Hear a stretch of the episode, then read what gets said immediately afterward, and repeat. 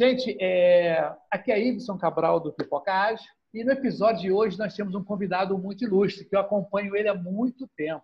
Tá? Ele é instrutor e desenvolvedor de software também. O nome dele é Marcelo Neves. Marcelo Neves, seja bem-vindo aos estúdios do Pipoca Arte, tá bom? Completa aí, cara.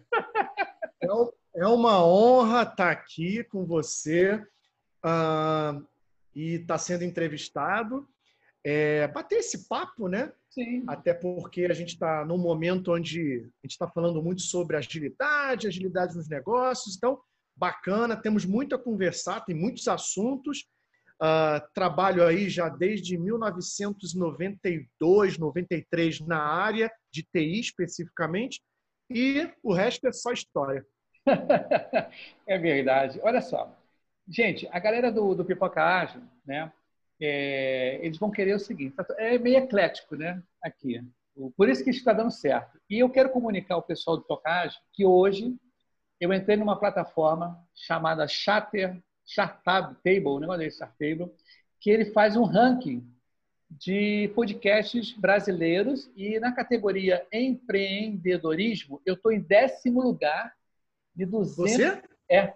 Eu botei lá no LinkedIn, depois você vai lá e ver que eu botei um filminho, Cara, eu tomei um susto. Falei, caramba, cara, estou no décimo lugar. De... E tem 236 né, podcasts concorrendo.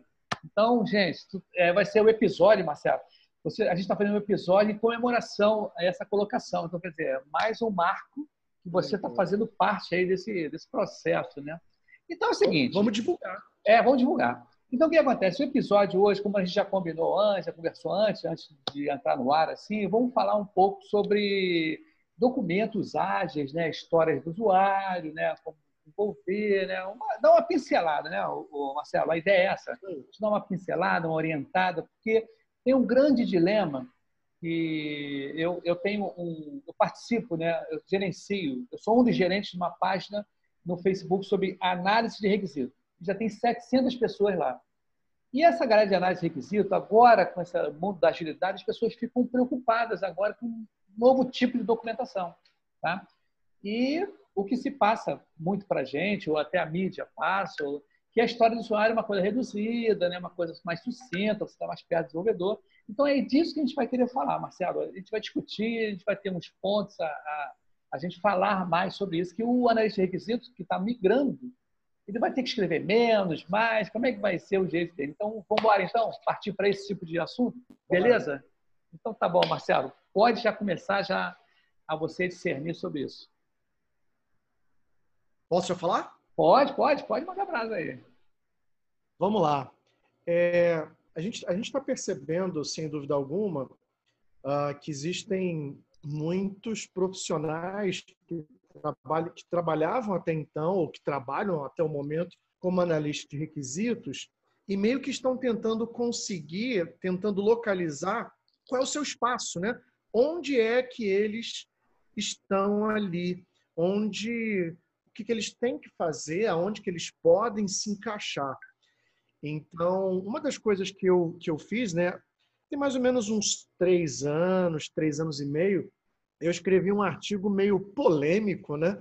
Alguns gostaram, alguns me xingaram, é, mas faz parte do negócio. E aí eu escutei assim, né?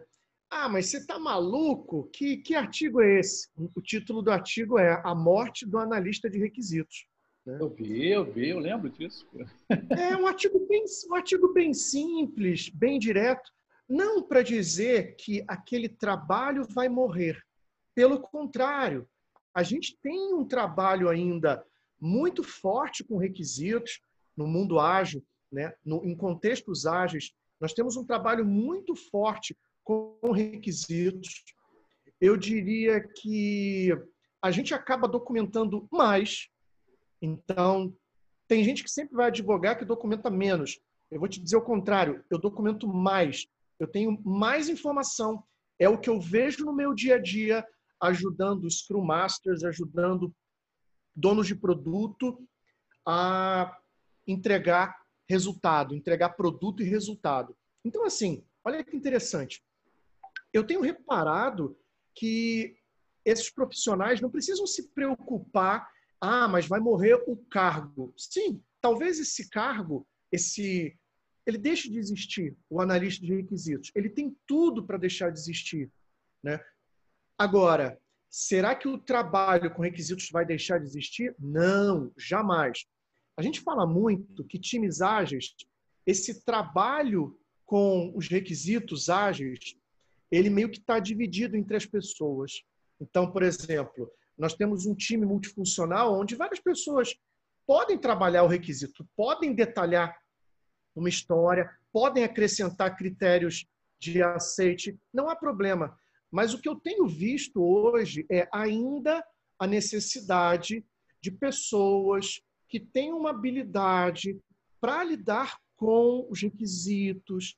E é muito interessante porque a gente vê assim, mesmo dentro de times multifuncionais, mesmo em POs, donos de produto, que tem uma tremenda dificuldade de lidar com esses requisitos no contexto dos ágeis, uma dificuldade muito grande. Então, por exemplo, a gente fala de histórias de usuário épicos já desde o XP, já desde o Extreme Programming, e ainda hoje é um grande desafio.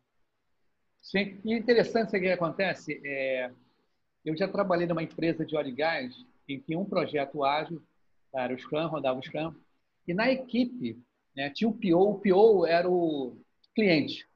Porque o grande barato, um dos diferenciais do PO e do requisito é que o PO manda, né? Ele fala assim, não, é, tem que ser assim. Ele dá o aceite, ele, ele que dá, dá o ritmo, né? Análise de requisitos, né? O conceito, ele escreve, ele, ele, ele faz levantamento, mas ele não decide. Ele não decide, assim, né? O que, que vai entrar primeiro, o que, que é... Então, ele, na, na, nessa linha sucessória e tradicional, o gerente do projeto era o cara que pô, viabilizava tudo e você só escrevia, escrevia, fazia levantamento, é assim, é assado, rapaz. Agora, nessa visão desse cargo do PO, também nem todo nesse requisito né, vai se tornar um grande PO, não sei, tem coisas que, né, características de cada um. De repente, o cara nesse requisito, mas não quer tomar decisão, ele tem segurança de decisão, entendeu? Então, são essas coisas, nuances, né, que é interessante a gente conversar, porque essas coisas as pessoas não sabem ainda, ou de repente acham assim que, ó, eu sou gerente de projeto, você é Scrum Master. Aí o cara sempre foi gerente de projeto de uma maneira bem de autarquia, né? Nossa, eu não, eu misturo com o grupo, né? Eu só estou na gerência, eu, eu só dou ordem. Aí o cara vai ser Scrum Master, ser seu líder ali, né? Que ele tem que estar no meio da galera.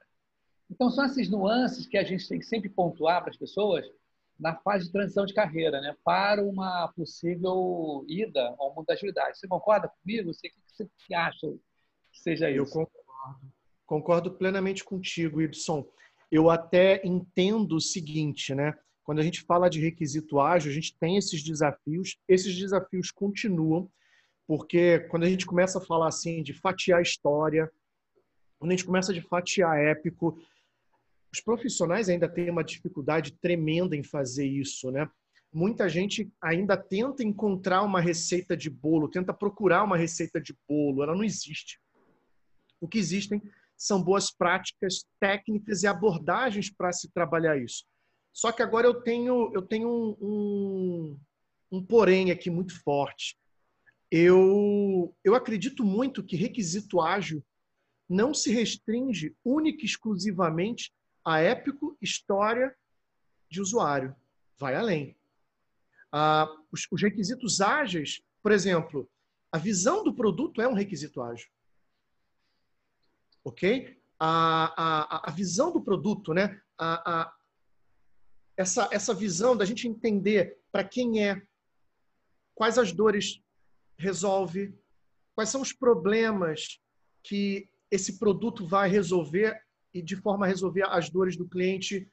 Quais são as metas que essa que essa que esse produto quer bater? Tudo isso que compõe uma visão mais elaborada do produto, não tão aquela visão simples.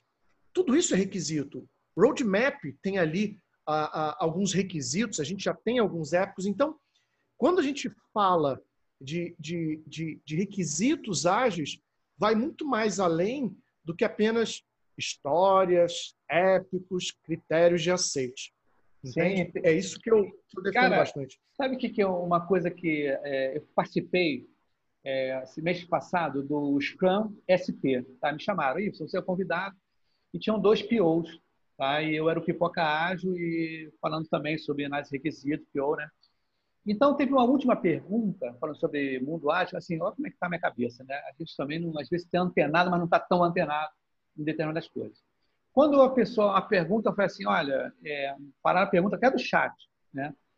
Como é que vocês encaram a diversidade no mundo ágil? Aí eu pensei assim, meus cabelos brancos na barba.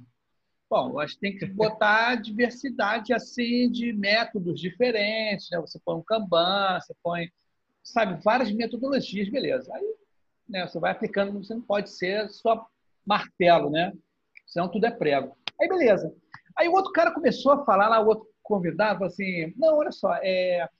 não, é porque a gente tem que tratar do público trans, masculino, trans feminino. Eu falei, caramba, eu pensei assim, nossa, será que eu dei furo? Tá? Olha o lance, os caras lá em cima, pessoas, pessoas até mais novas, né? Falei, caramba, até eu tinha esquecido disso. Justamente que tem esse público, né? Que a gente, né, como análise de requisito, tem que estar atento a esse tipo de, de coisa, PO, né? Dependendo do produto, como é que você vai a, a, é, entregar um produto para uma pessoa que é trans, que é LGBT, quer dizer, então são, cara, a gente anda numa mudança tão grande né? E a gente tá, tem que estar tá antenado a isso tudo, porque não dá, cara. O mundo você tem que estar mais fora do que dentro, né? Porque eu sempre falo nessa nessa parte daquele projeto do microondas, né? Quando se criou o microondas, hoje em dia para você usar o microondas, você esquenta a água, faz o chá, né? esquenta a água, faz pipoca, esquenta prato. Você não faz aquilo tudo que tem no, no menu lá. Quer dizer, isso foi desenvolvido durante muito tempo e o que atende para o cliente é só duas ou três necessidades, poderia ser lançado mais barato mais rápido. Então, é mais ou menos por aí que a gente tem que ter aquela visão do analista de requisito, né? mas o PO também tem que ficar de olho em todos esses tipos de, de visões para um produto determinado. Né? Mais ou menos por aí, Marcelo, é, né? é isso aí. Né? Então, a gente fica, a gente como... A conexão tá boa? Tá tranquila para ti? Tá, tá tranquila. Ah, tá. Deixa eu só ver uma, uma coisinha aqui. Tá, pode, pode ver. O retorno tá, o retorno tá ruim. Espera só um pouquinho. Deixa eu só mudar. É tá. que fica um... Cara, aqui é orgânico, cara. Aqui o, o pipoca, ele, ele é orgânico e tem isso mesmo, cara. Não tem problema não. É. Mas eu vejo muito isso, cara. Eu acho que essa mudança toda de paradigma está afetando as pessoas e as pessoas procuram essa transição de uma forma de que não só de cargo, mas de perfil, de skill, soft skill, né, cara? O cara tem que ficar tem que lidar direto e decidir, né? Decidir as coisas. Então é isso, cara. Eu acho que é mais basicamente esse tipo de, de, de, de preocupação que eu vejo que muitos analistas de requisitos têm com relação à documentação ágil, né? E o que, que você pode dar de dica aí para uma coisa que a gente até conversou no outro papo? A gente teve sobre, pô, Y, tem caso de uso ainda de cadastro, de... ainda é. existe, né? Nossa, cara, eu trabalhei num lugar que tinha um caso de, um caso de uso e tinha 48 fluxos alternativos. A documentação era assim extensa, um caso de uso. Falei, caramba, cara, será que alguém consegue ler isso tudo? Será que não consegue se perder? É. Além de. Ah, pode falar. O que eu vejo nas empresas, né, assim, o caso de uso, ele é apenas um reflexo do que está acontecendo hoje com história de usuário, com critério de aceite. Então, a história se repete. Como é que tudo começa? Então, vamos lá. É sabido que a gente está sempre criando produto de software na pressa, né? Muitas vezes na correria, e as pessoas elas não têm muito tempo e acaba que a qualidade do produto às vezes é sacrificada ou então a documentação embora a documentação seja de suma importância. E aí, como a gente estava é, é, é, falando, assim, a gente vê casos de uso com dezenas de fluxos alternativos, ou então você vê casos de uso para cadastros código de inscrição.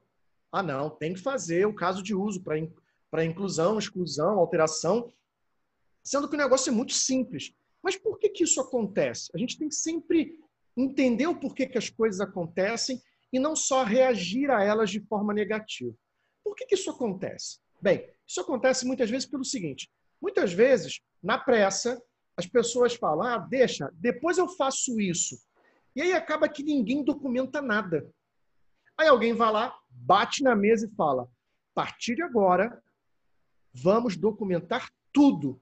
Então a gente sai, a gente sai de um cenário do zero, do 8 e vai para 80. Ou seja, saímos de um cenário em que não documenta nada e agora a gente vai documentar tudo. Aí a gente tem os problemas que a gente tem. Né? Ou seja, uh, estamos documentando o caso de uso de uma tabelinha, de, uma, de uma simples, um simples cadastro código de inscrição que não faz o menor sentido, que talvez nem vá ser utilizado. Sim. Qual é a lição que a gente tira? Sempre utilizar o bom senso. Né? Então, assim, utilizar o bom senso na documentação. Quando a empresa dá essa liberdade para a gente de escolher. Tem empresas que hoje não forçam você a documentar tudo e nem a documentar nada. Então, aproveita essa liberdade, né? A gente luta tanto pela, pela auto-organização. Vamos aproveitar esse, esse empoderamento, né? Essa, essa liberdade e autonomia que temos para fazer um bom trabalho, entendendo a importância da documentação para aquele momento e também para momentos futuros, né? É então, verdade. É assim que eu vejo. Não, mas é verdade. Por exemplo, eu não sei se eu falei contigo, mas eu, eu fiz um episódio também sobre documentação de dados. Eu sempre conto esse caso, né? Eu trabalhei numa consultoria, que fui prestar consultoria para um, a empresa do, do, governo, né? De resseguro. E é interessante que nós entregamos, assim, depois de um, não sei, três semanas ou um mês, não me lembro quanto tempo foi, nós entregamos 25 artefatos entre casos de uso, né? Regras de negócio, né? Tabela né? de regras de negócio, caderno de regras de negócio. Né? Então, quando nós chegamos lá, tinha um retorno né, da, do, da inspeção desse artefato pelo, pelo analista né, da empresa, do governo. Aí volta a tabela. Cara, tinha 400 linhas de problemas. Tá? Não sei se eu contei isso para você. Tá? Aí a gente foi ver, cara, 180 linhas era o acraseado. No, em todos os. eu, eu gosto de contar isso, falei, caramba, cara, a que ponto a pessoa Sim. chega para glosar né, um, um, Aí eu penso, nossa, a gente está fazendo uma dissertação de TCC ou de ou você está escrevendo software, né? Então são coisas assim que, cara, por mais que a gente queira fazer, é aquele negócio, o cara escreveu o que está na pedra, né? Não, tá assim, qualquer erro a gente gosta, mas pô, sabe? São coisas que, como você falou, tem que ter um bom senso, né, cara? Sim. Poderia ter até no meio do caminho uma advertência, olha só, gente, tem 180 advertências aqui, que não vai ser o contrário, vai ser né, é, glosado, nada não, por um erro de português que vai, isso não vai deixar que o software funcione. Tá? Mas diga aí.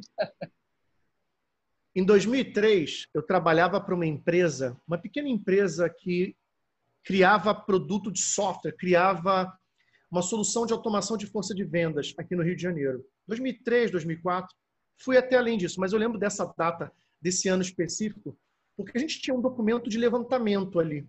Olha que interessante. Esse documento tinha nada mais, nada menos do que 33 páginas. Era um documento. Veja, eu não estou dizendo que esse documento era o produto do levantamento. Não. Eram 33 páginas contendo apenas perguntas que deveriam ser feitas durante o levantamento. Checklist, Olha que... checklist um checklist. Olha é. que delícia, 33 páginas. Eu não preciso dizer que um levantamento desse era custoso para quem era entrevistado. Então, assim, além do bom senso, o que, a gente pode pensar, né? aprender com o passado, com o dia a dia de hoje e com a agilidade? O que, a gente pode pensar? Né? A, gente, a gente tem que levar o seguinte: por que, que eu estou documentando? e para que eu estou documentando? São as duas perguntas-chave dentro da documentação. O porquê e o para quem. Não é nem o para quê, o porquê e o para quem. O porquê, ele vai te dizer o seguinte: se você documenta ou não, ou até que grau de detalhe eu devo documentar. E o para quem, além de, além de te dizer o grau de detalhe, ele vai te dizer a forma como você deve documentar. Então, por exemplo, eu tenho que documentar isso aqui para um dev. Eu estou porque documentar é se comunicar. Sim. Então, se eu estou me comunicando com o dev, eu uso uma linguagem. Se eu falo com, com o cliente, é outra linguagem. Se eu falo com o tester, talvez seja uma outra linguagem. Então, eu tenho que entender o porquê e o para quem eu documento. Tá? Então, documentar é se comunicar. E é interessante, Marcelo, eu já trabalhei também numa outra, eu trabalhei em muita empresa de governo. Tá? Então, num grande banco aí, era a metodologia RUP, tá? Então, é cheio, é. Nossa, amigo, é... Não, até para acho legal você ter tudo organizado, cara. Tipo, assim, meio que você tem o double check, né? Você faz o teu documento, né? o artefato, qualquer artefato você faz, um diagrama, qualquer diagrama, qualquer artefato. E lá a gente trabalhava com caso de uso, ele era, ele era pré-formatado, aquele lance mexe de detalhe, né? que você escreve menos, tá? Você diz só, as colunas, já tem mais ou menos, já tudo mais ou menos marcado. Você, e você aí tem o documento, o artefato, que era o artesanal, aí você fazia o caso de normal, né? comportamento da tela e tudo. Mas o grande barato disso tudo que eu acho legal que a agilidade, né? e o próprio, a modernidade vai fazendo isso, é que na época, isso foi em 2013, eu acho, 2014, não é tanto tempo, a gente só tinha duas reuniões com o usuário. Era uma primeira reunião, você não podia perguntar durante esse, esse a entrega do, do artefato, você mostrava lá no. mostrava no, na transparência, na época, não lembro o que era, não, e você mostrava o caso de uso. Tá? Aí o que, que acontece, cara? Isso que tem alguns, alguns problemas, é que eu, eu fico porque aconteceu isso comigo, lá, em que você não podia conversar com ele depois, pedir uma. Ih, caramba, tem que ligar para o cara e não pode. Pô, cara, tu já fez aquela reunião, não pode ligar mais pro cara. Caramba, como é que vai ficar? Aí você, na hora de apresentar, o cara falava na sua cara: Olha, meu amigo, não é azul. Não, mas peraí, você me disse que é azul. Não, é preto. Falei, não, amigo, tá aqui você. Não, não. Aí o cara puxava o crachá dele. Não, não, olha só, é azul. E puxava o crachá, que era o funcionário, né? era o cliente. Né? Ah, tá legal, agora é azul. Agora é preto, né? Do jeito que você está falando. Então, cara, o que eu achei legal, da... eu sempre falo para todo mundo, todo lugar que eu falo que a agilidade trouxe mais humanidade.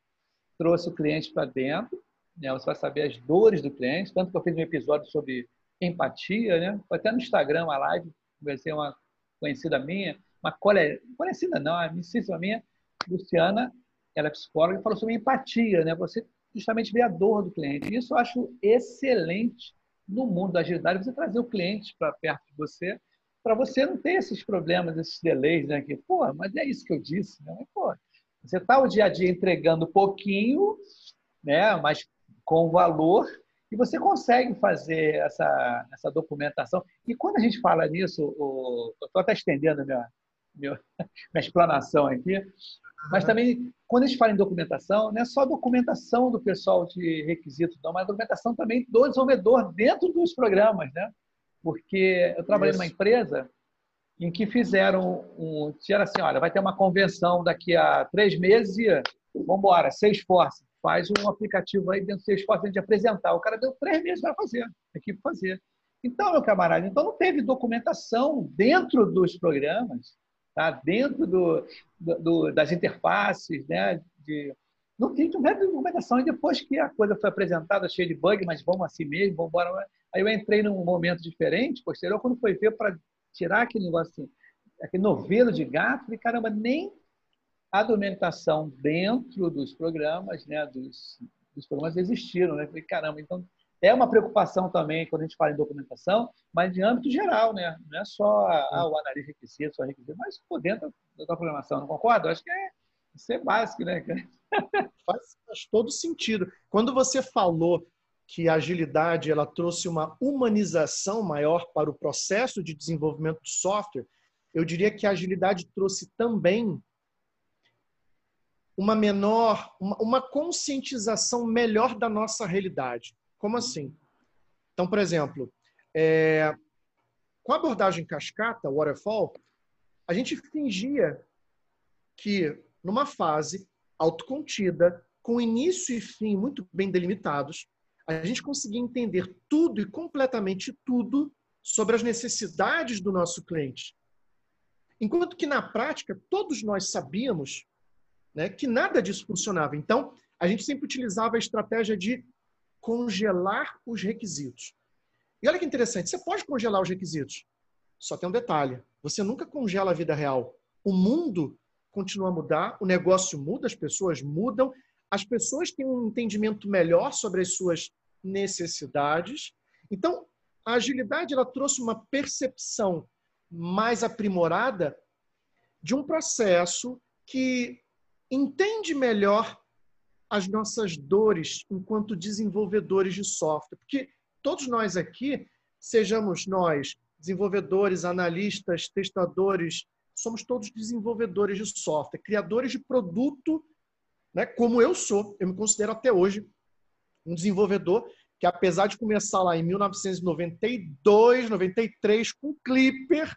Nossa, é. Estou aqui mas eu sou um desenvolvedor de software. No fim das contas, eu tenho algumas habilidades, certo. mas no final é para construir um produto de software. Sim, sim, com certeza. E essa, essa vivência agora de produto, por exemplo, eu tenho. Um, os exemplos são quando as pessoas, quando você fala sobre agilidade, é, o mundo ágil, as pessoas não entendem e foi mal vendido, né? O peixe foi mal vendido, né? Pô, tá vendo o livro aqui, né? A gente já conversou sobre isso, né? Como é que pode? As pessoas pensam que é rapidinho, né? Fazer rapidinho.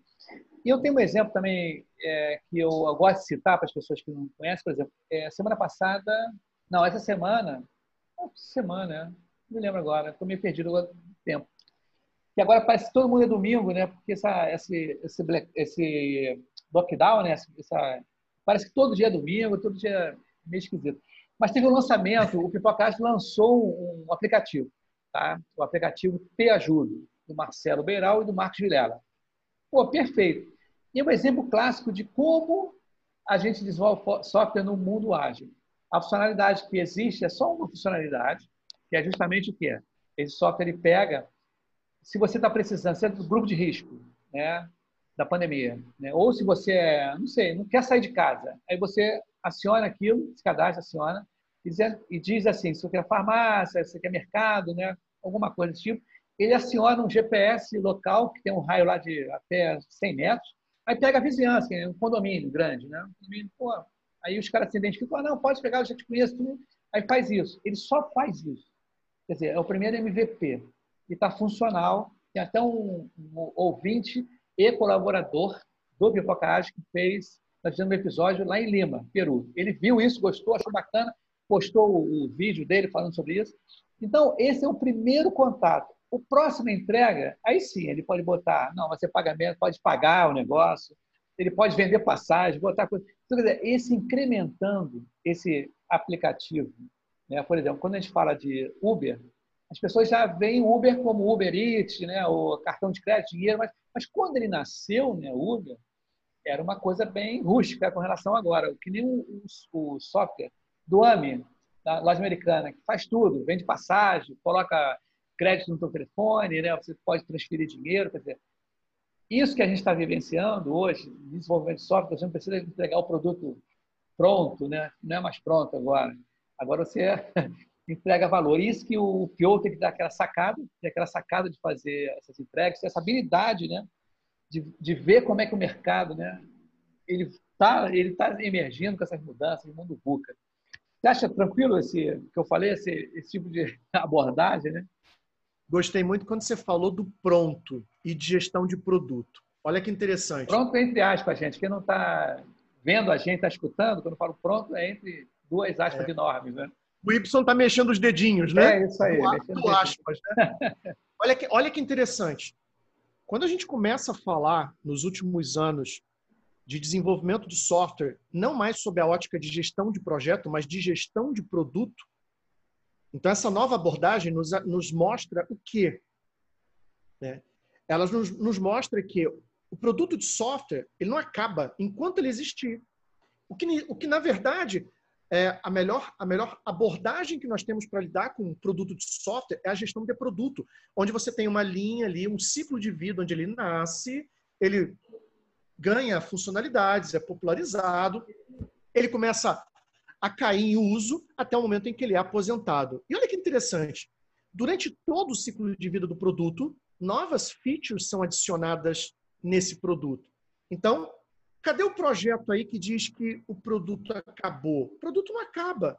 Enquanto ele está ali enquanto tem alguém utilizando o produto, sempre haverá mudanças. Olha que interessante isso para o público que hoje trabalha com análise de requisitos e analista de requisitos. Eu diria que o horizonte hoje e as possibilidades hoje são muito melhores do que antigamente. Hoje, antigamente, o cara trabalhava com requisito.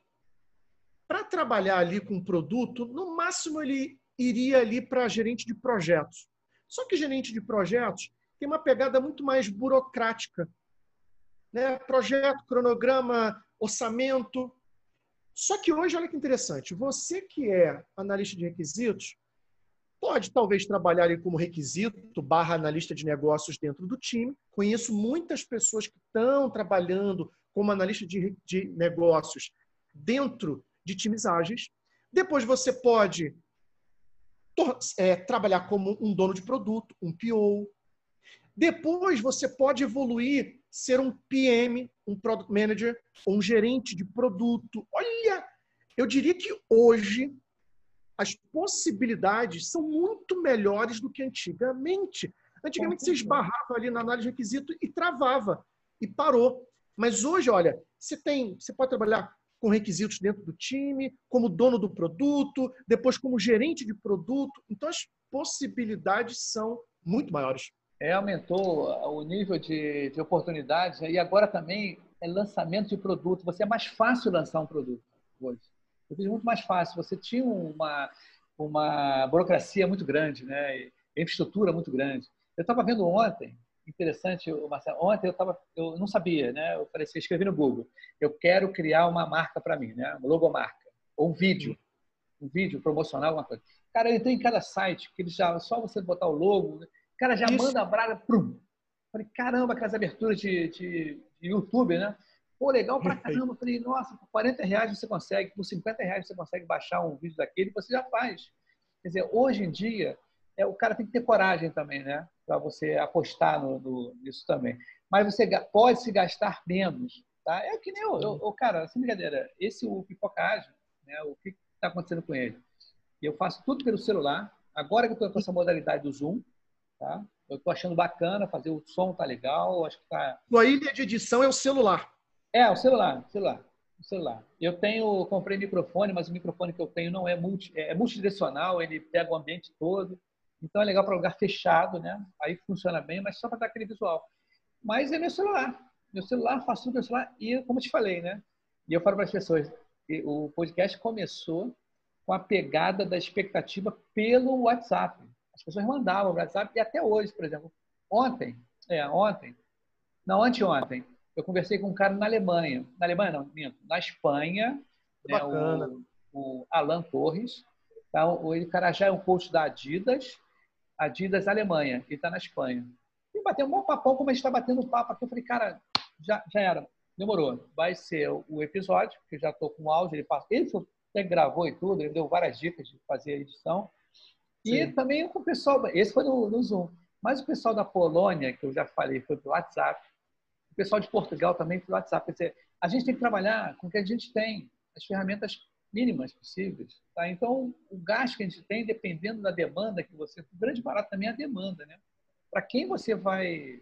Não adianta, eu ah, vou fazer um podcast, vou fazer um aplicativo, mas quem vai usar? Tá?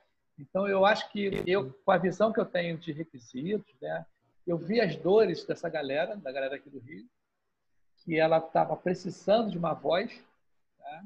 de mostrar o trabalho, porque eu, eu vejo no YouTube, Marcelo, você deve, você também tem canal, que o YouTube é difícil, não é fácil você pegar seguidores do YouTube. Não. É muito difícil. Complicado. Área, é muito complicado.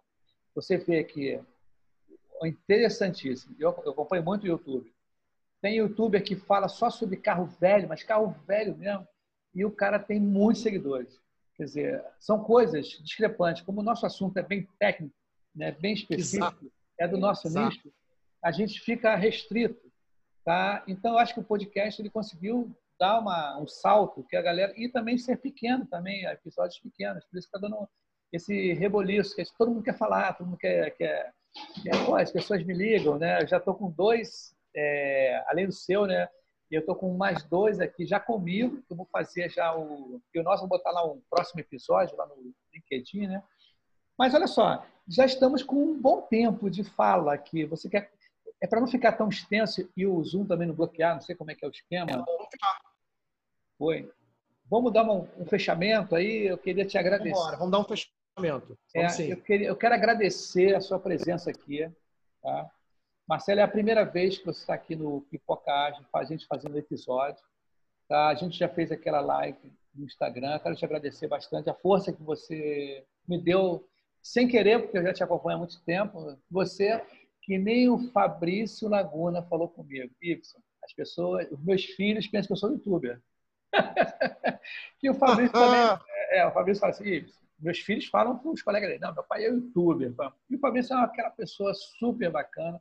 Ele não é um cara comercial de marketing. Eu falei assim, pô, falei até com ele, cara, agora eu faço parte da bancada do IB, IBA, né? Instituto Internacional de Análise de Negócios. Toda quarta-feira eu posso estar lá, né? Aí eu falei, cara, eu posso, posso mandar é, fazer é, banner, alguma coisa? Y, fala com o professor Luca, Lu, Locolese, Locoselli. Locoselli. Fala com ele que ele que te dá as dicas todas, ele que te dá uma volta. Eu falei, beleza. Ele falou, pô, você é um bom marqueteiro. Eu falei, cara, tem que ser. Tem que mostrar. Hoje eu estou sem a camisa que a camisa está lavando, né? Mas tá aqui, ó. O Focage está aqui com a gente. Eu estou vendo o bottom. É. E quando a gente estiver perto, eu quero conhecer vocês fisicamente. Tá bom? Então, claro. quero te agradecer. Os microfones são seus aí para você falar o que você quiser, agradecer, fazer um chão, fazer qualquer coisa. Tá bom? Tá bom. Pode falar. Vamos lá. Queria agradecer a você, Ibson, também, por estar aqui falando contigo nesse bate-papo. Bate-papo sempre é bom e a gente aprende muito nessa troca. É, acredito que as pessoas que estão escutando esse podcast uh, escutando falar sobre documentação, requisitos, produto. Então, se você se você está pensando em seguir um, um, lado dentro da agilidade que tem tantos caminhos, né? Pensa seriamente em trabalhar com produto, com gestão de produto. Inclusive, eu devo estar lançando aí nos próximos meses um e-book, uh, 57 estratégias para escrever histórias de usuário eficazes, justamente porque esse é um assunto sério, ainda é uma necessidade. E se você trabalhar com produto, segue essa área, segue essa, esse, esse veio, né? Tem muitas possibilidades. E é uma área que, por exemplo, eu trabalho com produto de software às vezes especificamente com análise de negócios, especificamente com requisitos ágeis, mas o todo ali é produto. Então, isso me dá uma, uma, uma, um senso de, de realização muito forte. Que aí você pega, constrói, ajuda a construir o produto, vê o produto na mão do, do usuário, do cliente, ele usando e sentindo os benefícios na vida dele. Não tem preço. Então, se, se eu posso dar a maior dica, pensa nisso, olha pela gestão de produto, seja um profissional de produto. Você tem muito a ganhar com isso aí. Beleza. Então, fechou. Fechou. Muito obrigado, meu camarada. Oh, muito bom. estamos, numa correria, estamos numa correria, né? Impressionante. É, né? não, não. Você vê, nessa, é, essa semana fiz três lives, cara. Manhã, de manhã com o Paulo Vasconcelos e depois mais dois aí de tarde. Mas você está liberando o que logo? Você está liberando logo? Tá. E o que acontece? Eu estou com um rapaz lá da Espanha que eu vou ter que liberar. Vou ter que fazer um tratamento na... porque teve. Deixa eu dar um stop só aqui, uma parada, uma pausa.